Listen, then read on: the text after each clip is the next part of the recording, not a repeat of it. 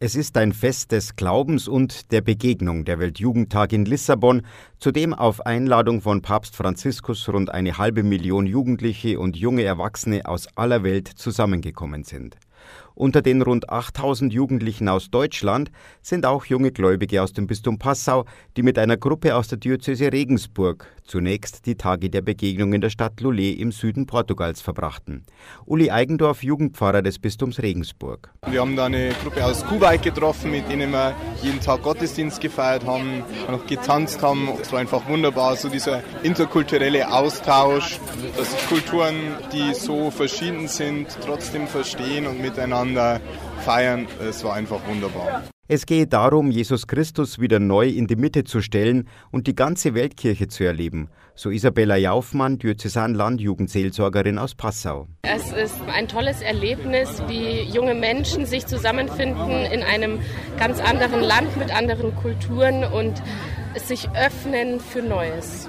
Die große weltweite Gemeinschaft der katholischen Kirche hautnah zu erleben, begeistert die jungen Leute und bestärkt sie in ihrem Glauben. Man spürt hier, dass Christus in uns lebt und Christus mit uns hier ist.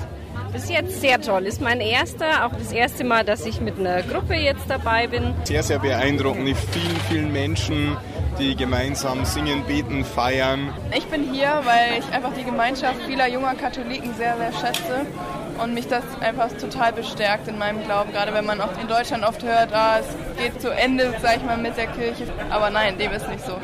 Passaus Bischof Stefan Oster traf am Montag in Lissabon ein und war am Mittwochvormittag bei einem Rise-Up-Treffen dabei. Von über 2000 Jugendlichen aus dem deutschsprachigen Raum wurde er begeistert begrüßt.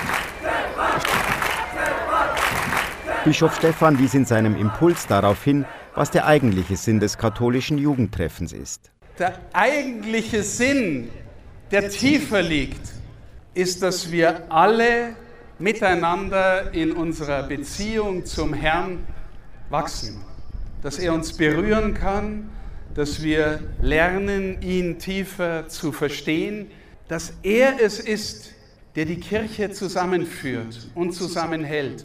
Und dass er es ist, der uns alle zu Geschwistern macht. Papst Franziskus war am Donnerstagabend im Rahmen einer großen Willkommenszeremonie zum Weltjugendtag dazugestoßen. Er rief den jungen Menschen zu, in der Kirche ist Platz für alle, in der Kirche ist niemand überflüssig. Es ist Platz für alle, so wie wir sind, für jeden von uns. Weitere Höhepunkte des Weltjugendtages, ein Kreuzweg mit dem Heiligen Vater und eine große Abschlussmesse am Sonntag. Armin Berger, katholische Redaktion.